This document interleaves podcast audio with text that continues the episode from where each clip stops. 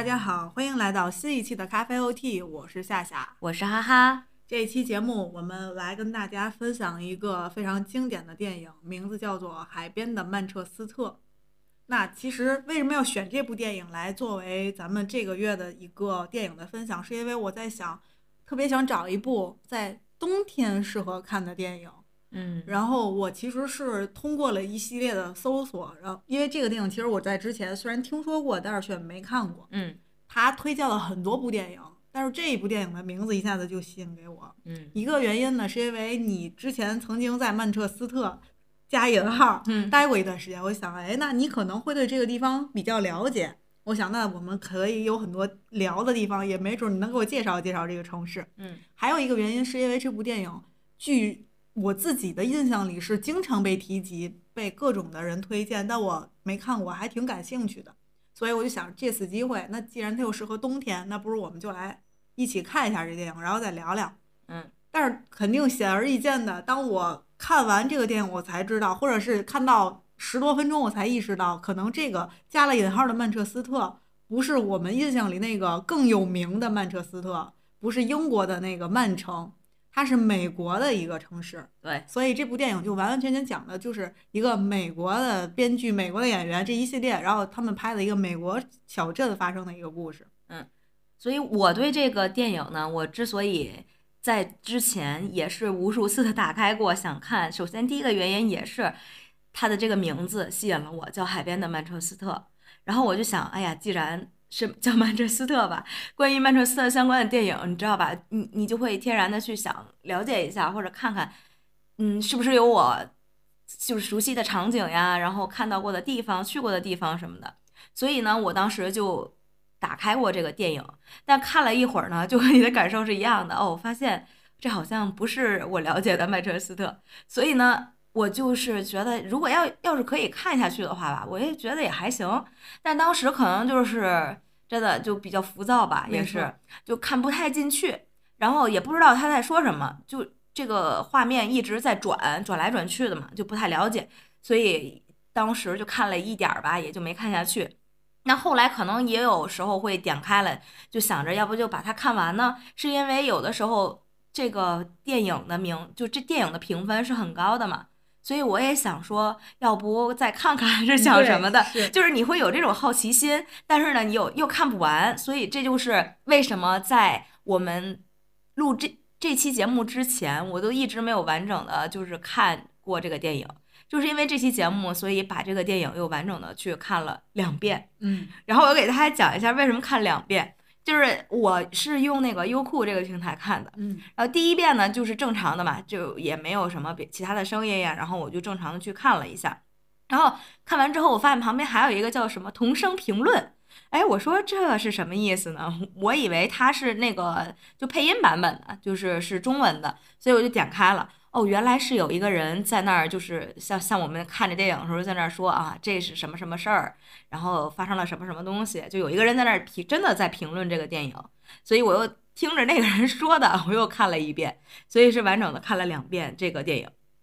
这个电影当中提及的这个小镇，其实我还是挺感兴趣的，因为看到一半的时候就想来去了解一下这城市，所以我就特意去搜索了一下，然后我也稍微给大家介绍一下这个城市，因为我觉得如果你不是知道它不是英国的那个曼彻斯特，其实你在看前十多分钟的时候，你一直都在围绕这问题，就是我看弹幕也是有对很多人都在提问，就觉得哎，怎么是不是英国吗？然后或者说怎么那个司机的这个方向怎么是不是右舵？因为嗯好像英国是右舵是吧？嗯，说怎么是左边儿那个方向盘在左边儿，就好多的这个弹幕全是这种疑问。我感觉大家就带着这种疑问一直持续了很久，然后才知道啊，这确定就肯定不是英国，然后嗯发生的事儿是在美国。那我就给大家稍微的简单的介绍一下这个美国的曼彻斯特是什么样的一个 曼彻斯特。它其实是一个现实中真实存在的一个小的城镇，它就在波士顿的东北方向，美国新罕布什尔州的小镇海边的曼彻斯特。这个曼彻斯特是一八四六年建市，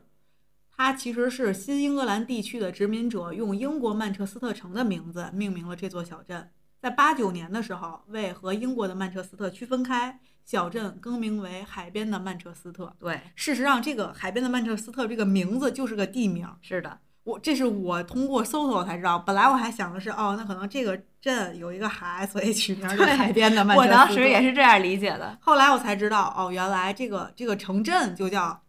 海边的曼曼彻特，斯特所以你就觉得还有点浪漫，嗯是不是？它这个英文的这个 Manchester by the Sea，对，就觉得哎呀很好听。这个整个这个电影的故事呢，其实就是发生在海边的曼彻斯特对，一个这么一个小镇上地。方，嗯，那其实，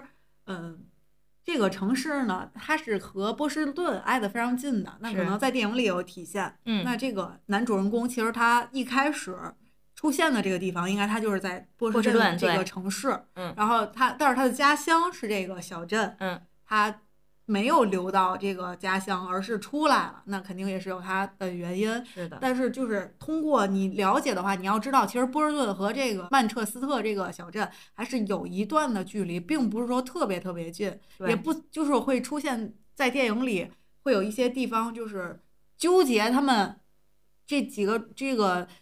呃男主和他的侄子到底要在哪个城市生活的时候会很纠结，侄子就一直在说这个。很远，嗯他说开车一个半小时，他说不是四个小时都到不了，就那种。我还在想到底这个波士顿到底在哪儿，我还特地看了一下地图，我发现哦，确实其实不是特别近。对你还要考虑这个交通的状况呀，然后包括天气的情况呀。所以说，其实这一段距离看似是一个半小时的车程，但是中间要出现一些变故，呃，或者一些事情的话，还是会时间挺长的。还有一点是，这个小镇它虽然你听起来它是有海的，但是其实并不是春暖花开、面朝大海的那种景象。对因为它的这个冬天在一个比较高的纬度，其实它是经常会下雪的，日照比较短，所以它就很可能很早就会已经就日落了。它整个城市其实是在冬天的时候比较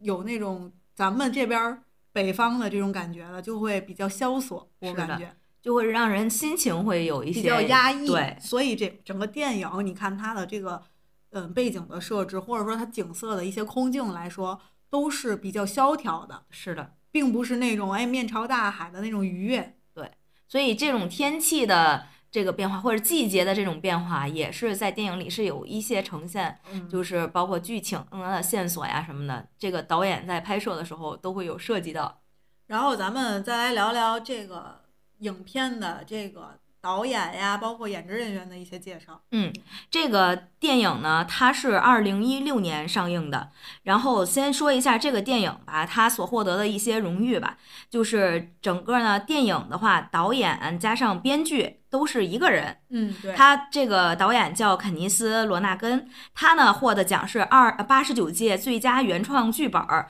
然后这个电影的男主呢，也是获得了八十九届的奥斯卡的影帝。呃，男主的名字叫卡西·阿弗莱克啊、就是这个演员的名字。然后呢，跟跟大家讲一个事儿啊，就是关于八十九届的这个奥斯卡，跟大家说一下，大家就知道了。因为在这一届的这个奥斯卡上面呢，成龙是获得了那个奥斯卡的终身荣誉奖。啊，所以还是比较有意思，有这么一个小小的连接吧，和我们中国。对，对，然后呢，接下来就再给大家介绍一下关于这个男主吧。这个男主呢，他叫卡西·阿弗莱克，但是可能他本身自己呢又没有特别的有名，但是他参演的影片是非常有名的，就和很多知名的演员是一起参演的影片，给大家介绍一下。呃，他演过《心灵捕手》《十一罗汉》《不惜一切逃出熔炉》，还有《星际穿越》，就是各种不同题材的这种电影，他都有参与。除此之外呢，他还有一个非常有名的哥哥，他的哥哥叫本·阿弗莱克。他的哥哥和这个我们这部电影的制片人叫马特·达蒙，他俩就相当于是铁哥们儿，就俩人关系特别好。对，所以呢，就是本来啊，这个本这个电影的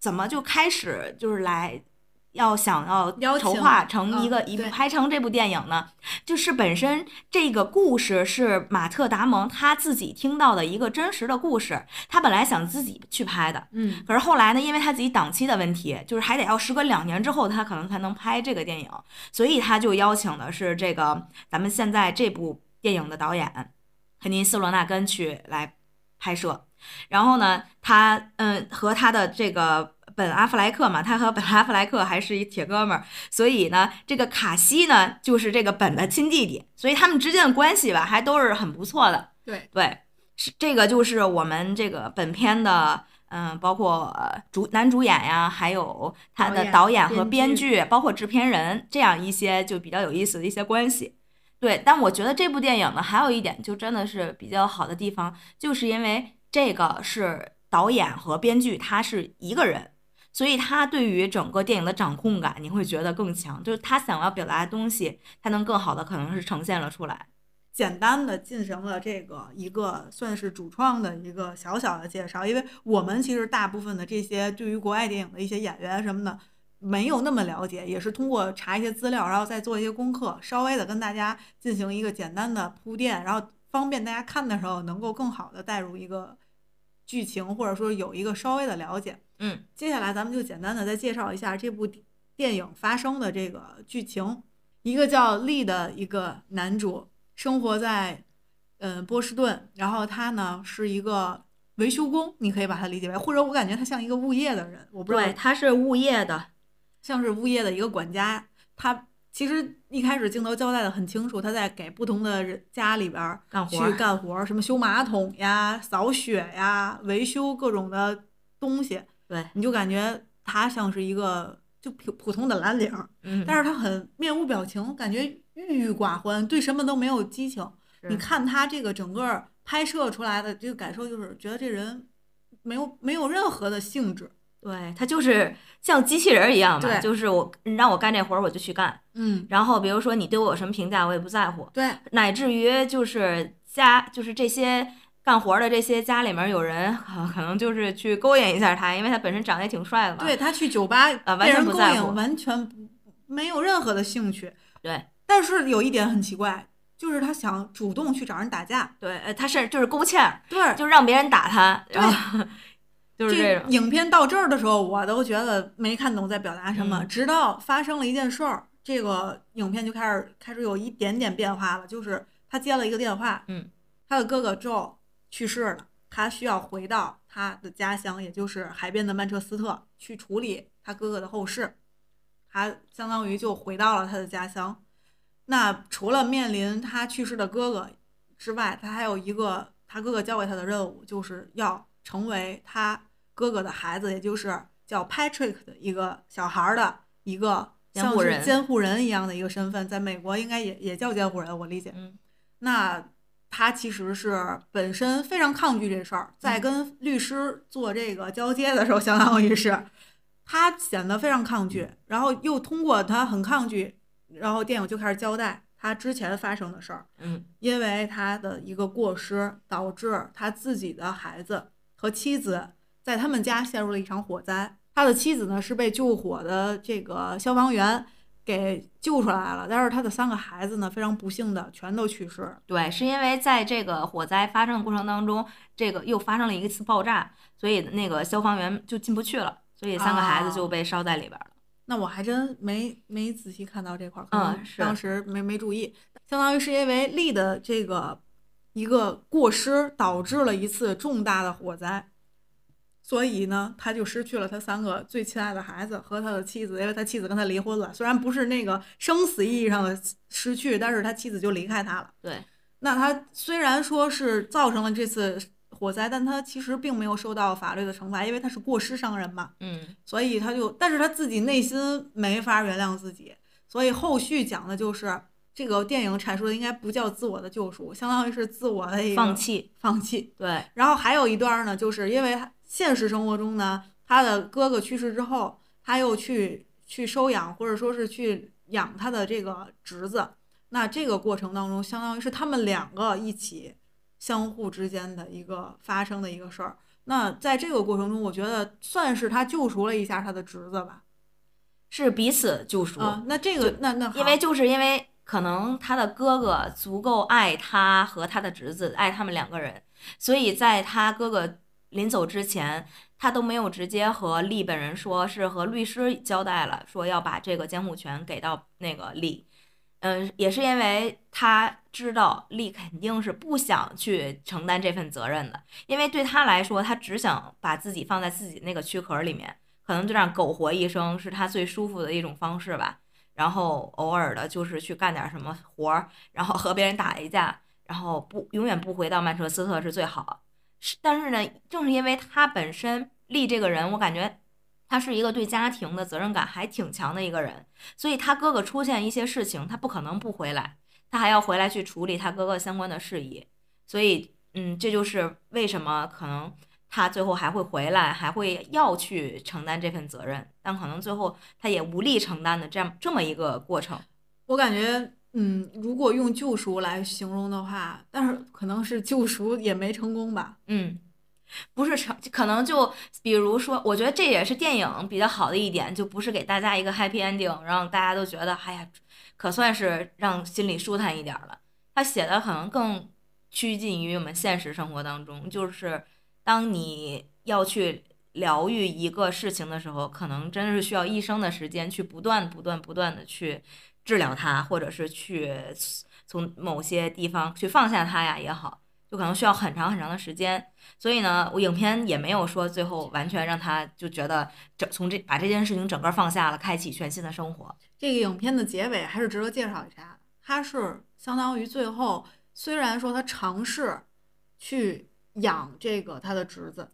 或者叫收养吧，更贴切的来说是收养他的侄子，但是经过他的努力，他发现。他还是没有办法承担起这个责任，他最后还是把他的侄子交给了他的朋友的一对夫妇，嗯，让他们去养他、收养他，然后他选选选择离开了他的家乡，还是去了波士顿去生活。但是这里面呢有一个转机的地方，就是他说他要重新租一个房子，因为他在波士顿以前是住的是地下室，然后就环境特别不好。然后回忆里就有一个，他刚开始到地下室的时候，他的哥哥和小时候的 Patrick 一起去看他的这个地方，然后里面什么都没有，甚至没有像的家具啊，就只是一个地下室，有一个床可能能住。然后这时候哥哥就他们一起去把家具买回来，然后就是让他这个地方可能向着是有人可以住的地方。那这一次呢，他从曼彻斯特再回到波士顿的时候，他想要租一个两居室的房子。他可跟 Patrick 对话过程当中就说，那可能有的时候你来了还有一个地方可以住什么之类的，也就是说他还有计划，变化对，他是要打开心去接受，比如说他的家人呀，然后和这个世界可能是要有一些互动了，就是他的变化是真的需要大家去看这个电影去实际的感受，可能我们描述出来还没有那么的就是真切，就是实际的那种感受没有那么强。其实这个电影并没有很多的大起大伏的那种，嗯，桥段。基本上最激烈的，也就是他拿枪要自杀在警局，嗯，那一段儿。还有就是他和他的前前妻吧，后期相遇的时候，是那已经算是非常激烈的片段，但其实也没有多少对话，嗯，就是整个电影就是平平淡淡，就非常的一地鸡毛，应该说是，就是一个丧人过着。丧心病狂的生活，我们已经刚才介绍这个剧情的时候，已经把它比较已经很独特的日常的发生的事儿拿出来了。其实剩下的就是很丧丧气的活着的那种感受。你给你的感觉就是这样。其实我在第一次看这个电影的时候，我是睡着了的，因为它前十五分钟好像是很难让你带入进去，因为。一开始说他做什么维修工的时候，那块儿你感觉这人也没什么精神气儿，然后也没什么要干的事儿，就是在那儿扫雪，然后修东西。我也不知道他是谁，他也不爱说话，我觉得挺没意思的。一开始我看的时候，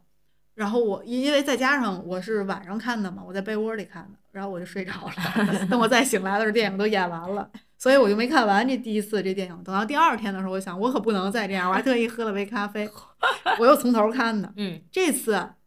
当你真正沉入进去的时候，才能被这个电影所带入，会变得很压抑，你就有点那种融入到那个环境里边。然后我终于就是全身心的投入进去看了这个电影，所以我也可以给大家一个温馨的提示，就是如果你是一个比较困或者比较累的状态。其实这电影你可能很难看进去，一开始，因为前十分钟至少是比较平的，甚至这整个电影都比较平。嗯，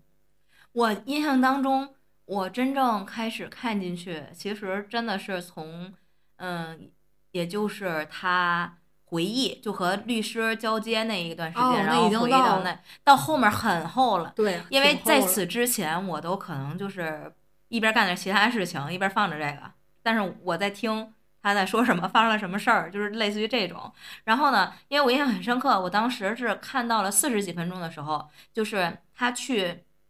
嗯、侄子那个冰球场找侄子，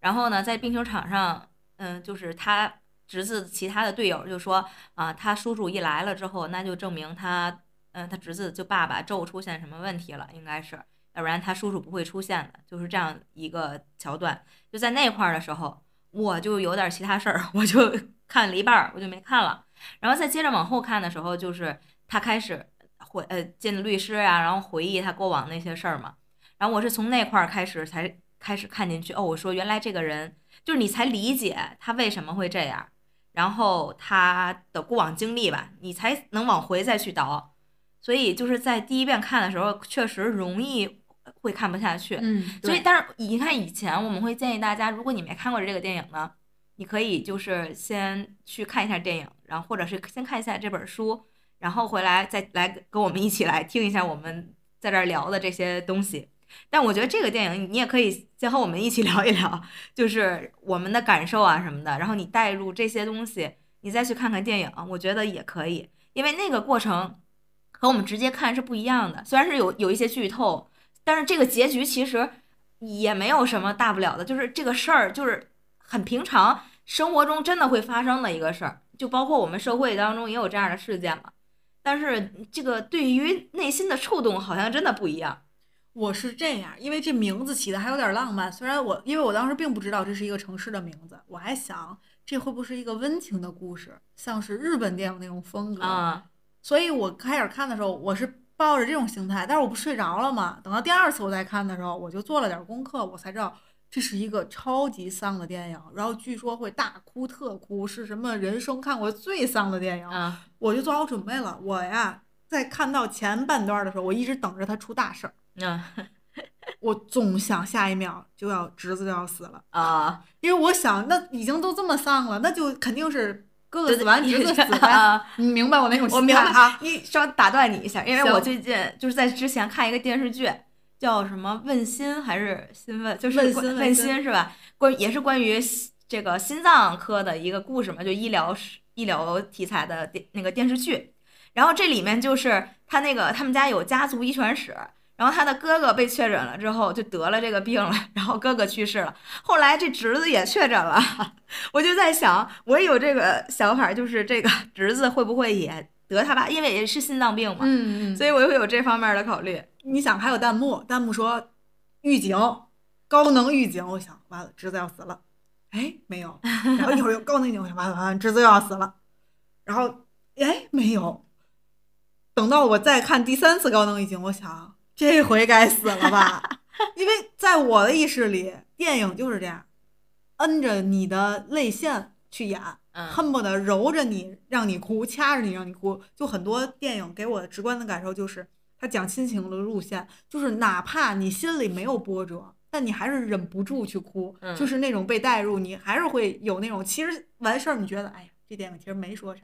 但是你那时候看的时候，因为他他讲那个东西，你就不得不哭，你知道那种感受吗？我以为他走的是这个路线，嗯我还想这有什么了不起？我我觉得如果是那样，我就会觉得非常的。会对这奥斯卡，，没错，我就觉得他没有什么特别的。其实很多国产电影也干这事儿，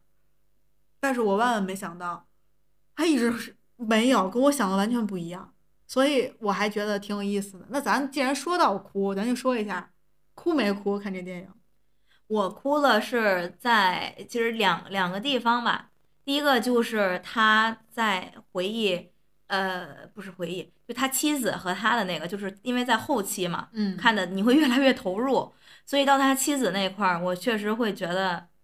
哎呀，会被触动，因为我太我能好像那时候能理解了，就是，但是我又有点觉得这男的更可怜了，是因为你想，你看他妻子这样去做，其实是他想救赎自己吧，让他自己放下这件事情。就是如果这男的能过得更好，他会更好，因为他已经开始新的生活了，嗯他也有自己的新的孩子了，所以他要就是他通过跟这男的道歉也好呀，然后就是跟他说你你恨不得你要好好活着什么之类的，其实是治愈自己的一个过程。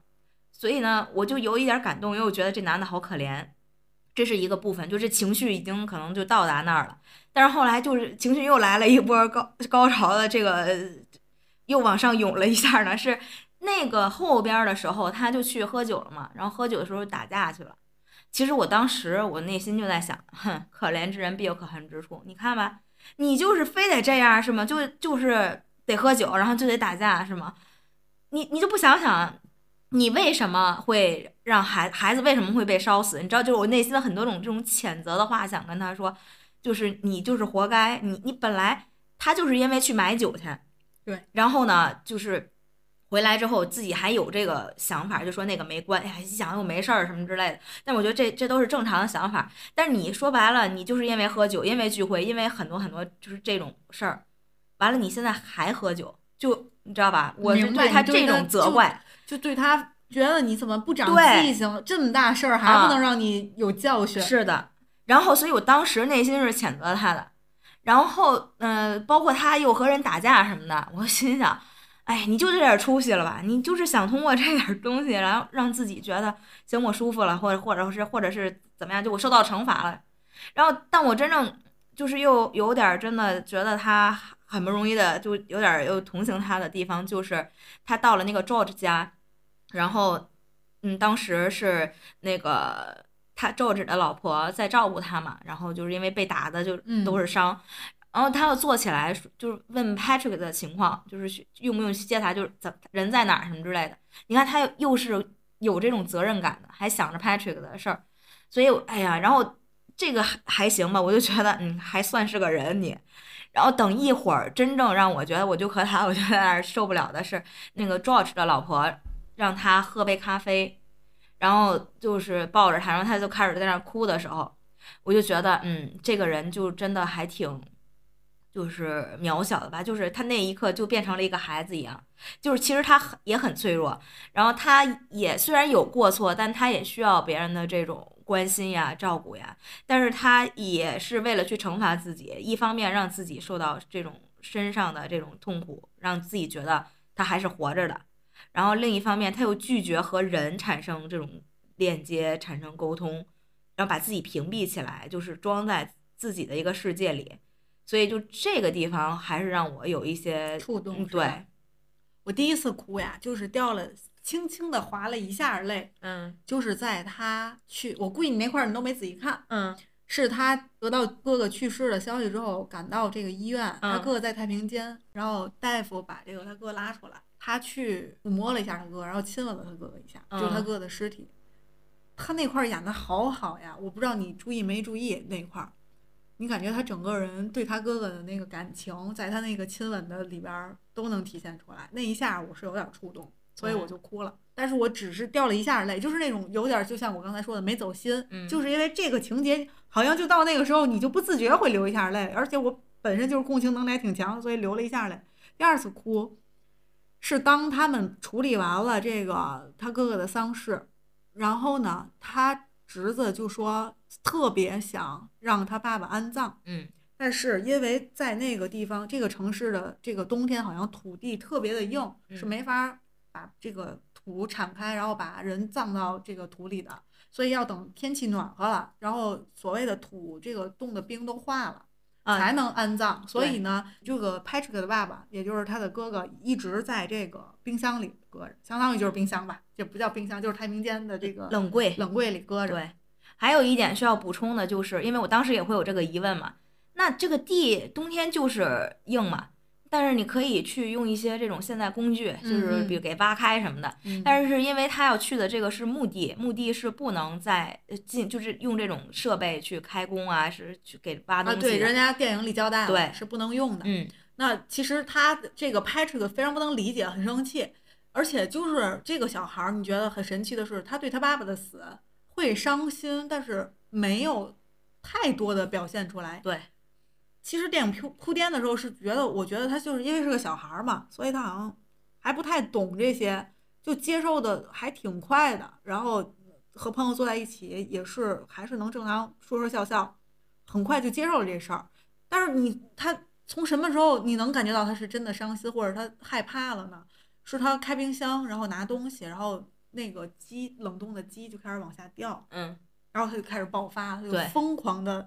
脑袋疼，我觉得应该是，对，然后就哭，然后就叫，关那冰箱门儿怎么还关不上？就有点情绪就失控了。是的，你知道，我就我就开始哭，你知道我是因为想到什么吗？我曾经看过一个帖子，他说他奶奶去世了，还是他妈妈去世了，我记不太清了，反正是家人去世了。然后他说他整个葬礼是没有掉任何一个眼泪，也没有任何的感觉，就只是想把这个事儿妥善的处理完。直到有一天，他回到家里，冰箱他打开冰箱，冰箱里拿出来的还是他的亲人做的那道菜。嗯是他是去世之前做的那个菜，可能就几天的时间，可能还没坏。然后他就开始疯狂的哭，然后打开衣柜是他的衣服，他说嗯他感觉他还在，但他已经不在了。那那一刻，他说他就疯狂疯狂的哭，就是那种完全没法控制自己的哭。虽然这个电影里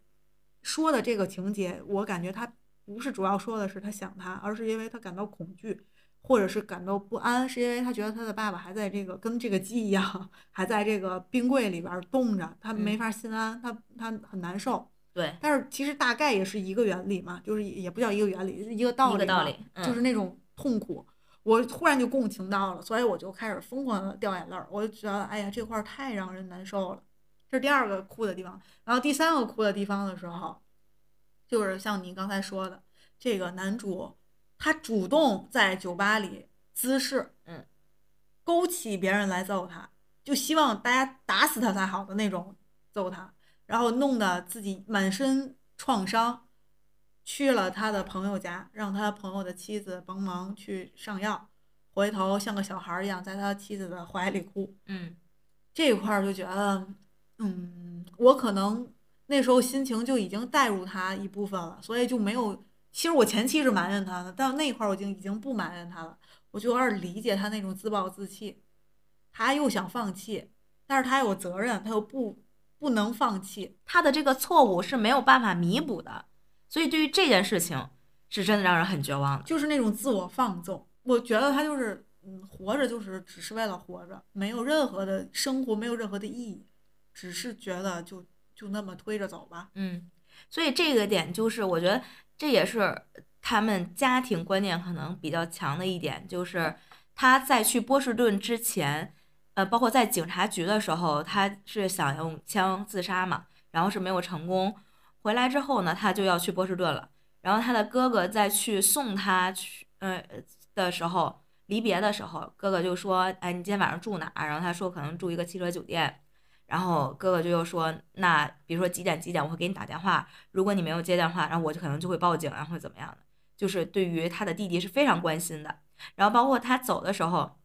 他的哥哥让那个 Patrick 就来和他的叔叔道别。然后他说：“哎，没没事儿，不用啊什么的。”但是他哥哥就觉得这个非常有必要，就觉得他们家人之间的这种链接，嗯就这种感情其实是非常强的。这是我想我也想提到的一点是，我觉得这个电影虽然说它嗯没有很多的情绪的，就是那种给你去直直接的给你表达，就是大喜大悲或者是很亲的感情，让你直接一下就能看到。但是他把该铺垫的都做到，对，就是你像他和他哥哥的情感，在很多细节当中，你是知道他们是非常相爱的，在彼此来说，嗯是非常重要的人。那我就不得不说，我最近看了一个国产电影，我忘了这电影的名字叫什么，甚至，但是大概他就是说什么呢？就是他的女儿死了，妈妈为了给女儿报仇，然后把这个凶手救出来，为了亲手杀了他，哦就这么一个我不能理解的逻辑，这也就算了。我最不能理解的是，在没有任何交代他们俩感情有多深的情况下，妈妈就这么做。其实我是没法共情的。我觉得至少你要说他俩到底这这这世界上所有的母女感情都到这么深吗？我觉得不一定吧。就是他，比如说可能这个创作者他设定的就是，只要是母女的感情就一定这样的，是吧？所以我是无法理解的，就是嗯我觉得得到什么样，而且首先啊，这逻辑首先我不能理解，就是已经都抓到派出所了，或者叫警察局，已经都定他死罪了，还给他救出来。对，那为什么还要救出来再亲手杀了他呢？就是我不能理解。当然，可能就有的人说，就是因为恨到一定地步，一定要亲手杀了他。好，那亲手杀了他，把他弄出来。但我得觉得，你至少你这母女的感情你要铺垫一下，到底是到什么样的阶段了？这个母女的感情，所以他们才要进行这么一个把他搞出来，然后亲手杀了他的这个一个事儿。那完全没有交代。那这个电影我就觉得非常好，在很多细节当中，你知道他的哥哥如此的爱他的弟弟。而且他的哥哥一直在尝试把他的弟弟拽拽出来，所以包括他们三个人在船上一开始交代的那种情感，哦，你觉得他们是非常重要的家人，他们是相互的依靠，你是能感觉到的这些，所以他在后面说所有的东西，你都你都不会觉得奇怪。而且为什么说这电影啊，你越往后琢磨啊，就是你看完之后，哎，你去分析啊，你去解读。你会越越想越觉得，哎呀，人家真的是在细节处能打动你。比如说在节目，哎，比如说在电影一开始的时候，他们是在船上嘛，而且是小时候一个回忆的这个画面。然后呢，这个船的名字，这个船的名字叫克劳迪亚玛丽号。这个名字我们在影片的结尾，就他们家的这个相当于公墓上面也能看到，这个是 Patrick 的奶奶。他的名字，所以这个船就相当于代表他们家庭、他们家族的一个象征。所以你看，就是包括从小啊，这个第一幅画面给我们呈现的就是一幅非常温馨的，也可能就是在想告诉你，就是他们家人的这种感情其实是非常好的。然后这是一点，然后还有一点其实也是值得我们去思考的，因为你看，我们第一幅第一个画面是在小的时候嘛，Patrick 还很小，是小 Patrick 的时候。然后他的侄子和叔叔两个人关系那是相当好的，然后就是，可是长大了之后，哎，再往后看，其实他们俩关系呢，就一张嘴就会有骂街骂街的这种情况，其实没有那么好，所以这也是一个这个前后的这种这一种变化的对比，可能也是因为距离，就是在这个过程当中，呃，我觉得。力他一直可能在逃避，就是和家里面的这种更深层次的链接，所以可能 Patrick 从小就是之后就在在他搬到这个波士顿之后，可能感情就会逐渐淡了一些。然后还有的话，孩子就是在成长过程中当中，到了青春期了，可能也会有这样的一个感觉。我还想跟大家分享一下，我觉得这个导演比较细腻，或者说手法比较成熟的地方，就是刚才咱们说他的拍摄相当于是。穿插着回忆和现在发生的事儿一块儿进行，而且并没有很明确的分割线。所以呢，他是怎么交代这个时间的呢？我觉得一个是非常明显的是男主的穿衣风格，是我能直观的感受到，穿彩色的这种鲜艳的衣服的时候，你能感觉到那是在回忆里。嗯。但是直到现在的话，全都是灰暗的。是。还有表情也是。那简直就是死人的表情啊！你可以说，就现在的生活，然后过去的稍微可能他的这个表情还稍微会有一点点的，嗯，也只能说是柔和吧。其实也没有什么喜悦的表情，一般。还有一个就是它的色调，在回忆当中是暖色调的，嗯，然后在现在就基本上全是冬天的那种萧瑟。对。还有一点是仔细看的话，我觉呃不叫仔细看，这个就比较明显，就是通过他侄子的这个外表。因为小的时候的他的侄子的外表是一个小孩嘛，那到了现在的就是一个高中生，嗯，或者是中学生的一个一个样貌，所以这几个点是可以帮助你去判断到底是现在还是回忆，因为我觉得不然会对一些观众有门槛儿，他完全没有交代，也没有任何的切换，直接就是跳到过去，可能你会跟不上，有可能，这是我想我说他他做的还比较好的，就是你完全。还是能做能够判断出来这个这个前后的这个感受。还有一点是，我想跟大家说的是，我印象特别深的一个桥段，就是整个电影让我最有感触的一个桥段，是他我印象里他现在生活唯一的一次笑容。我不知道你记得不记得？嗯，在结尾的时候，也就是他们用钱，嗯，把那套把那个枪卖了之后，换来了发动机。所以可能这个也是代表着，就是新的生活有一点要有起色了。然后呢，他看着这个 Patrick 和其中一个女友的这个背影，然后他呃露出了笑脸，就是他唯一的一次笑。前情交代一下是 Patrick，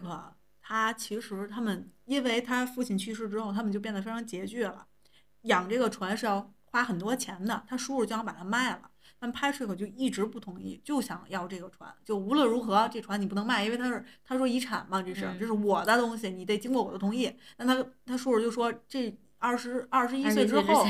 才能给你，这现在我说了算，就非要卖。Patrick 就一直在努力争取，他叔叔虽然嘴上那么说，但其实也一直就是为了他侄子就没舍得卖。嗯但他一直不吐口，不同意说是让这个船继续在那儿停着，然后消耗着他们的维维修啊或干嘛的要花钱嘛。然后直到有一天，他叔叔就是说，那咱们把这个东西卖了，其实就是那个枪，但其实那个东西应该很宝贵吧？我嗯猜测，卖了之后就能买发动机，就能开这个船了。然后正就是哈哈说的，他 Patrick 就带着他其中一个女朋友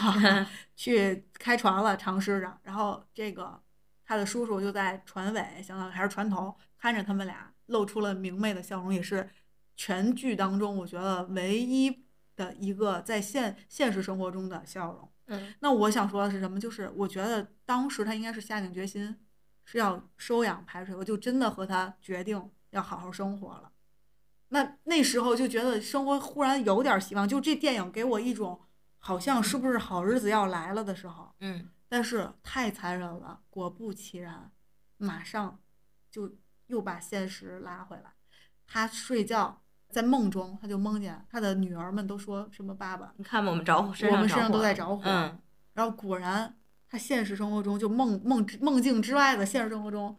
锅着了，嗯然后就触发了这个警报，火警的警报。他整个人就我觉得已经失控了，他就忽然意识到，他还是没法照顾好别人，他他就觉得自己无法承担这个责任，也是这个电影最后我觉得交代的，他为什么决定还是要把他的侄子去交给别人去抚养，就嗯是他觉得他没有没有能力去照顾好他。对，嗯，我觉得还有不是说他觉得他没有能力照顾好他，而是他觉得他真的没有能力从过去那个就是让自己走出来，真正走出来，留在这个地方。所以我觉得在这电影里还有一些其他的画面的交代啊，就包括是这个曼彻斯特，因为我们在前面介绍的时候也跟大家说这是一个小镇嘛，所以可能这这里面人都是彼此认识的，就包括他在打架的那个片段。嗯，然后那个 George 出来了，就说这个是那个 Joe 的弟弟，因为他可能长期没有在镇这个镇里面待着，所以其实大家都不认识他是谁。但一提在一提出这是 Joe 的弟弟呢，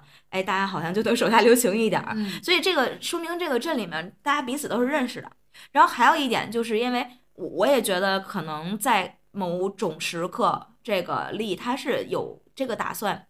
在这个地方哪怕我多待一段时间呢，是他出去去找工作了。然后呢，也是去问人家就是怎么样的吧。然后等他走了之后，这个店里面的相当于是老板娘吧，就说我我就是我不想再看见他什么之类的。也就是说，他在这个镇里面的口碑也不是很好，因为大家都知道这件事情。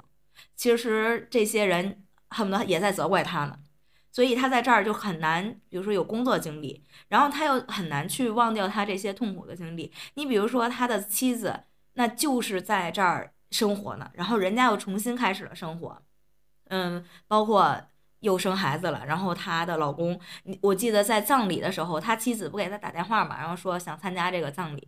然后他就来了之后，呃，那个画面他是一直在盯着那个男的看的，就画面里面，所以就是种种迹象其实都表明，其实他还是爱着这个女的的，因为他本身俩人又不是因为感情不好呀，所以才分开的嘛。然后还有一个非常小的细节，但是这是我在看别人介绍的时候说到了，然后我在看的时候还特意去注意了一下。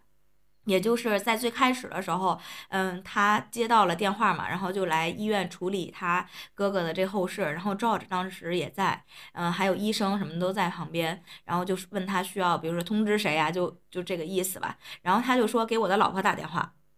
呃，这就是他的一个口误，那也是他潜意识里面认为，其实那还是他的老婆，然后后来又变成前妻嘛，又给他去通知他什么之类的。所以我就感觉整个的话，就是他在那个环境下是很难完全让自己走出来的。毕竟这其实这件事情已经过了很长时间了，所以有的时候想要治愈或者是想要疗愈，可能离开那个事发现场，确实是一个很好的选择，所以这就是现实吧，就是鸡汤会告诉你都会都会过去的。但是是会过去，就像我在咱们大纲里的题目写的一样，是会过去，但完全不会变好。事情可能一点点的随着时间的推移，它会渐渐的淡忘，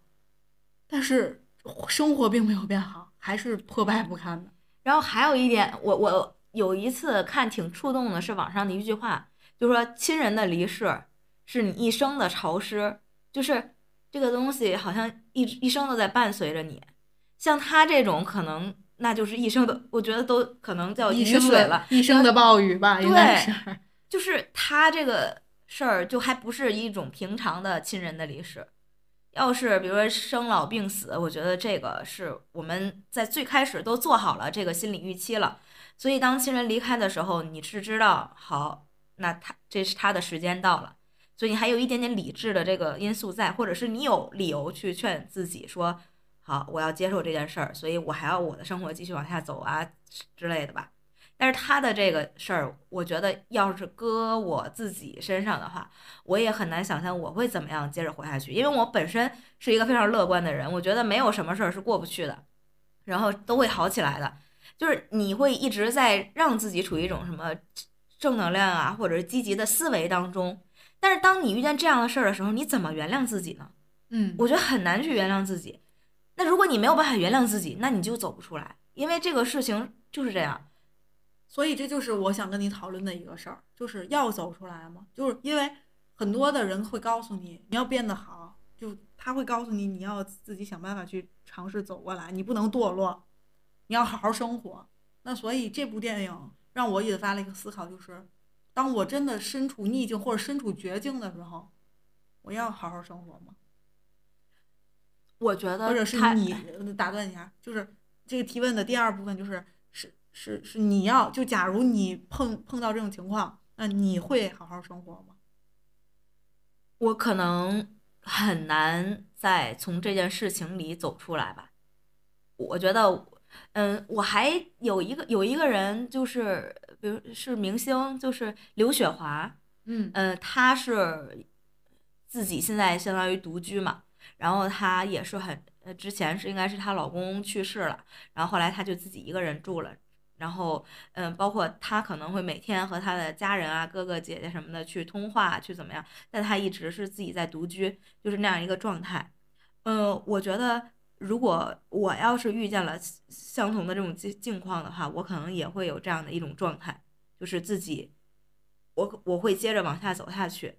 我也不会选择就是不活着或怎么样，但是我可能又不会活得很好，因为我没有办法把这件事情完全放下。因为我觉得放下就是一种背叛，或者是就是对自己的原谅吧。对对对，特别是这种比较极端的情况，这种情况确实很难放下。你说别人的死是因为你，你说你怎么你怎么能就是就说很简单的把包袱放下，继续继续往前走呢？或者是或者这样说，带着他们的希望往前走，你好意思吗？你凭什么呢？你你有什么这样的权利？带着人家的希望往前走呢，人家本可以活得很好，就因为你的过失，所以我是一个在这件事这种原则事情上，嗯，我很难原谅自己的人，同时我也很难原谅别人，就是明白你说的，就是任何人、嗯、对这件事儿，如果是任何人犯的这个错误，你可能都没办法直接就是好，那是随着时间的推移，那咱们就让它过去吧，对就那种状态应该是不会。我的内心一定会有责怪在，就是我我能看到你的不容易，就像是我们这个电影里面的。男主人公，我能看到他生活很不容易，包括他后来哭得像个小孩一样，我也很就是心痛，但是我还是不能原谅他，就是作为我的这个旁观者的角色。嗯、其实当时我写这个大纲、做出这个提问的时候，我就知道你一定不会原谅他，就像我，我也不会原谅他。嗯，因为我看很多弹幕都在说他，哎呀，就是很可怜，要让他放过他自己。但是我心里一直想的是，他没有资格放过他自己，因为他首先。如果真的是不小心，也就算了。他是因为首先电影里交代了，他是因为把他的这个好多朋友狐朋狗友在家里凌晨两点还不睡，然后再吸毒嗑药。嗯，这是电影里交代的。是，所以他的精神状态，他们那一群人的精神状态已经有很大的问题。其次是他还要喝酒，在半夜两点多的时候，因为他妻子把他们都轰跑了嘛，他自己又去。便利店去喝酒，然后不买酒，然后因为他就是精神状态已经不正常了，所以他在给家里的孩子就说太冷了，想给他们就取暖嘛，然后弄点烧火的东西，就是因为他没有把防火板放到这个壁炉前，导致的这一系列后续的事情的发生。那你说，那这这很很大的问题就是怪他呀，即便他不是诚心的，但这是一个很严重的一个失误，我是觉得他是永远永远都不可被原谅的。对，其实他也是因为这样这样一个逻辑，他是永远不能原谅自己的。对，就是包括他在过程，他因为他这一段叙述是在警察局和警察，呃，就说叙述发生了什么事情的这个过程当应该也中，说出这些。警察对他的一个询问嗯和这个，嗯，就算是一个取证吧，对就看他到底是不是诚心杀人对。然后当他说完这些的时候，然后警察就说：“好，知道了，你可以走了。”他都表示很震惊，这就完了吗？我就可以走了吗？我没有任何的这种处罚惩罚吗？他真的很希望他有惩罚，那至少证明就是他是他的过错是能得到一些惩罚，就他心理上我觉得会好受一些。就包括他为什么总去寻衅滋事，就是啊想要去挨打，就是挨了打了，他觉得自己哎呀就是活该，可能就挨了打了还能舒服一些。呃，包括他有时候有自残倾向，就是怼个玻璃什么的。我觉得他可能就是通过这种方式让自己好像喘口气儿，所以他确实身上的重担是很很沉，这个生生活的这个担子让他也觉得喘不过气来。但是我又觉得他本该这样，就是要是我，我也会是他这种状态，就我甚至我就没有办法跟他说你这你要好好生活呀。就他像行尸走肉的那样的生活，我我是能理解的。我就觉得。那嗯，要不然呢？你还能怎？就是就这样，你还能让自己良心上舒服一点吧？嗯，要不然，呃我都不说别人的评价，因为别人的话就是看你这样，就就可能就会评价你看他怎么怎么样哈。就说自己过上这样的生活，就自己过得越不好，自己可能就越舒服一些。对我也觉得，其实编剧或者是不是妄自揣度编剧的想法，就说这个这个电影这么演，让我感受是，他之所以还活着，就是为了在赎罪。对那死了多简单，死了就就完事儿了呀，那还还哪需要经历如此的痛苦，对，让他一个人苟活于世？就是在这样的事情发生之后，真的死了才是一种解脱。嗯，然后他活着就会很痛苦，然后他的这种痛苦可能就让他觉得，哎，可能就是一种，嗯，你比如说同样的啊，这个两个人都经历这这样的事儿了，他的妻子也在经历失去孩子的这种痛苦，但是呢，他不是过失方，所以他就已经舒服很多了。对所以他妻子还有点挺抱歉那种感觉，你能对感觉到？他在，所以在最后的时候，他妻子跟他道歉的时候，就他表现出来，这个演员表现出来那种抱歉，就他的那种状态是让你能理解的。就是他当时发生事情的时候，比如说 这时候你再带入他妻子的这个角色，嗯你也一定会怪他。就是电影里面，就是他妻子第二天被送上救护车的时候，他想碰他妻子，妻子都就是那那种抗抗拒啊，，别碰我，千万别碰我，就是那种，我我特能理解，我就觉得是啊，就是你你真的离我远一点别出现在我的视线里才好。然后，可是当事隔很多很多年之后，他还过得这么不好，他还没有从那件事情里走出来。但是作为女方，你已经有了全新的生活了，然后你你有自己的孩子了，好像你是能放下一些的时候，你才想起来你当时对于他的很多很多表现，你是怎么去骂他的，或者你怎么把你内心的那些痛苦又转嫁到他的身上的。所以他的那那个道歉的那个分量，我是能感觉到的，而且他自责的那种感觉，所以我才说这电影演员选的真好，这嗯几个演员演的都太好了。那其实咱们这个电影还有一个主角，就是他的侄子 Patrick。嗯 Patrick 其实也有自己的一条独立的线，我觉得是挺有意思的一个小孩儿。他其实算是一个中学生，那他时间管理大师。对，虽然这边爸爸去世了，但也没耽误他的这个青春期恋爱的这个脚步。同时拥有两个女朋友，嗯然后分别在不同的时间去应接不暇的跟两个女朋友来互动，然后进行一些接触，嗯，还得学习打引号的学习的事情，学习深入学习 交流，整天想的就是这事儿，还得让他让他叔叔出卖色相来配合他，嗯。就等等吧。然后还有就是，其中 Patrick 这个角色有一个比较重要的一场戏，我觉得就是，嗯，他去见他的妈。妈妈，嗯。其实他爸他妈是离婚了的，他跟他爸一起生活，他妈妈相当于就是一个酗酒，然后精神状态也不太好对精神状态不太好的一个女人。那她妈妈现在再婚了，或者说是已经有新男朋友了，但是其实是跟她长时间失联的状态，只通过邮件或者只是偶尔通过邮件来联系。那在他爸去世之后呢，其实 Patrick 是想他妈妈然后尤尤其他叔叔还有点不想抗拒他不想要他，是那他就有点想寻求他妈妈的帮助，给他妈妈发了邮件，那他妈妈也给他回复了，就说邀请 Patrick 去他们家。嗯。那到了他们家之后，按理来说，我们以为会是一个盛大的欢迎，然后是那种长时间不见的母子的那种亲情，对，但是好像并不是，而且他好像他好像又是，他好像又不是，就是显得很很微妙生疏，很刻意，而且他那个生呃，他那个算是父继父，或者是他妈妈的男朋友，人前一面，人后一面的那种那种夸张的那种恶心的那种说话的语气，让人觉得就是这一段也是非常非常的难受。你会觉得人啊，原来都是这样，就是生活太不容易了，怎么这样的小孩儿，然后还要面临 这样的一个对待？对，就是你你又把自己放到 Patrick 那个角度，你会觉得他真的是很不容易。就包括他可能在知道他爸爸的这个死讯之后，表现出来的那种淡定呀，或者是那那些不是很在乎，然后当天就请朋友来家里玩啊，然后干嘛的啊，就包括还讨论电视啊什么的。就是那可能就真的是他的一种应激反应，就是他面对亲人去世，就是这样的一个消息，他就想让这个日子就过得和平常一样，就没有什么特别的，所以就是他处理这种亲人的忽然离世的一种方式吧。然后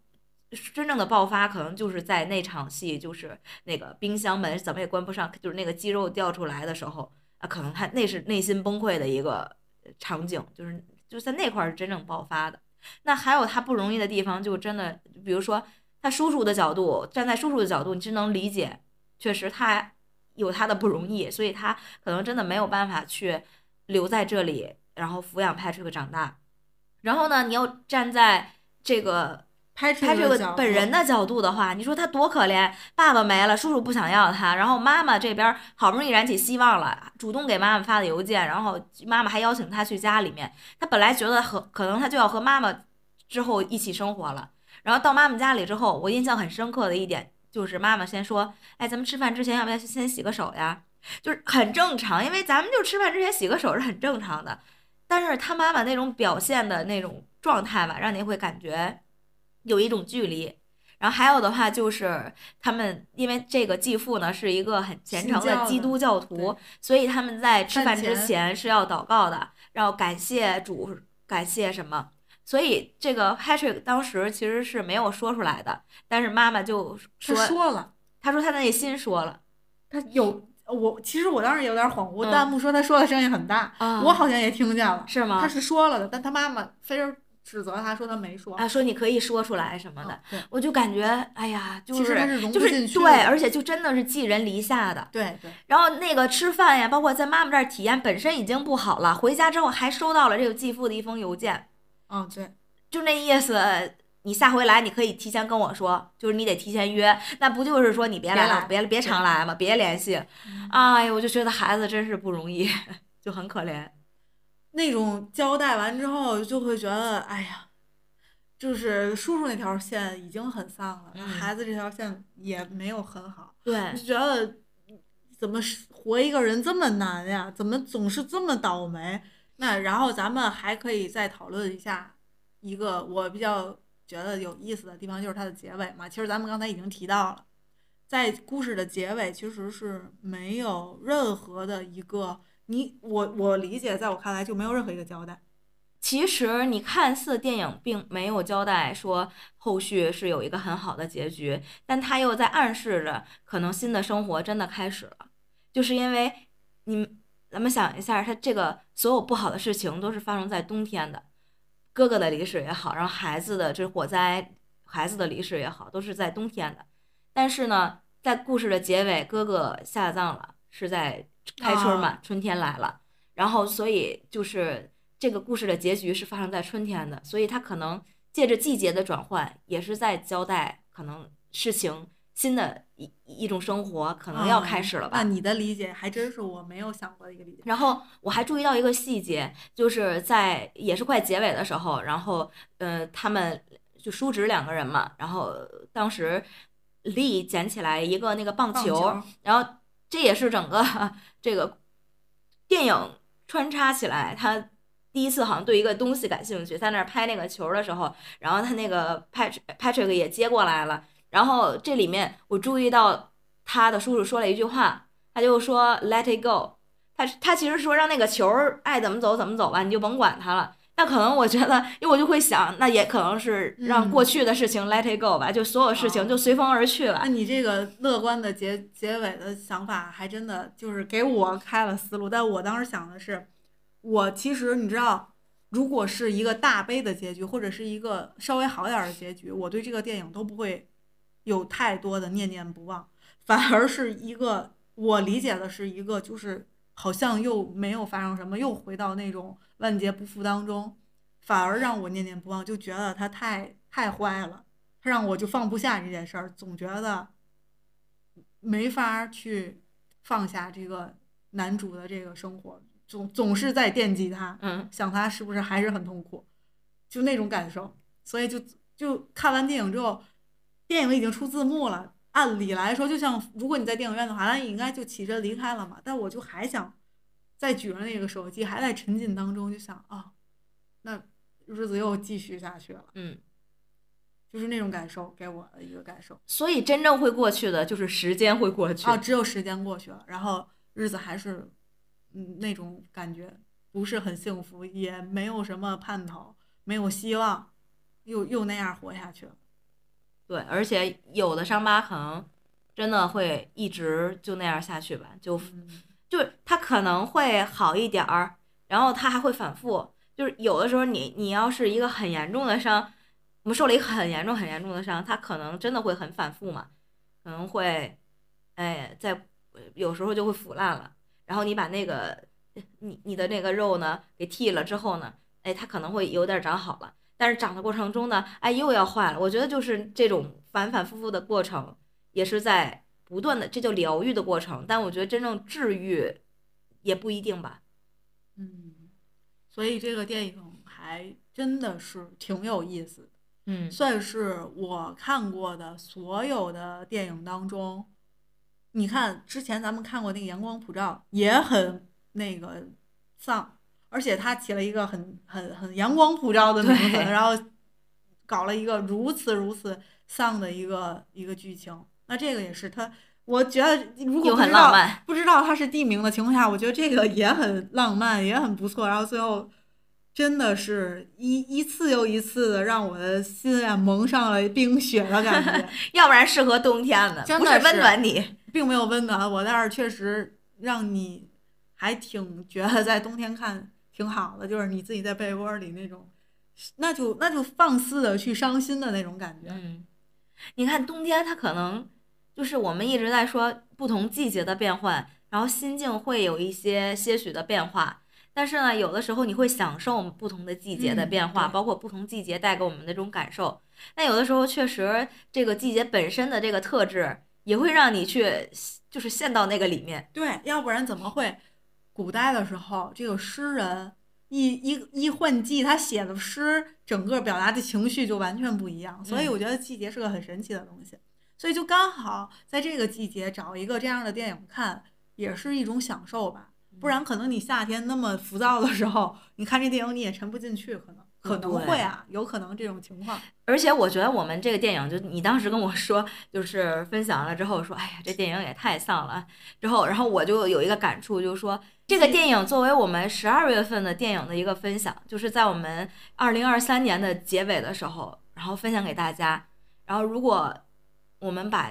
这个心情沉淀下来，然后可能过去我们在这个一年当中也好，包括在过去的几年当中也好，会有一些这种心情上的一些变化吧，或者是家庭啊，还有事业啊，各种嗯身份的转变，包括事件的发生，就是我觉得这个电影呢，作为年底的一个电影是很适合的，就是让大家就是和。嗯，你把自己带入到这些角色当中也行。我们作为一个旁观者去看看这个世界的悲凉也好，去体验这种生活的变化也也不错。就是我就会感觉还挺好的。嗯，确实这个电影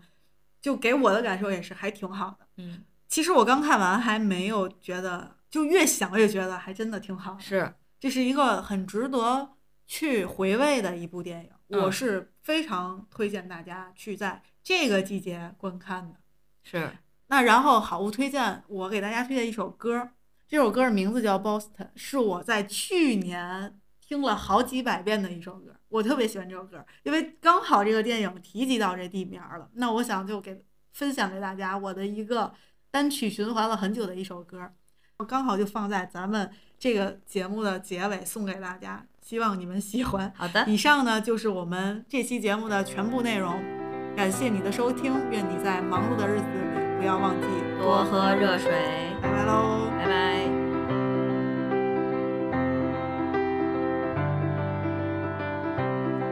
in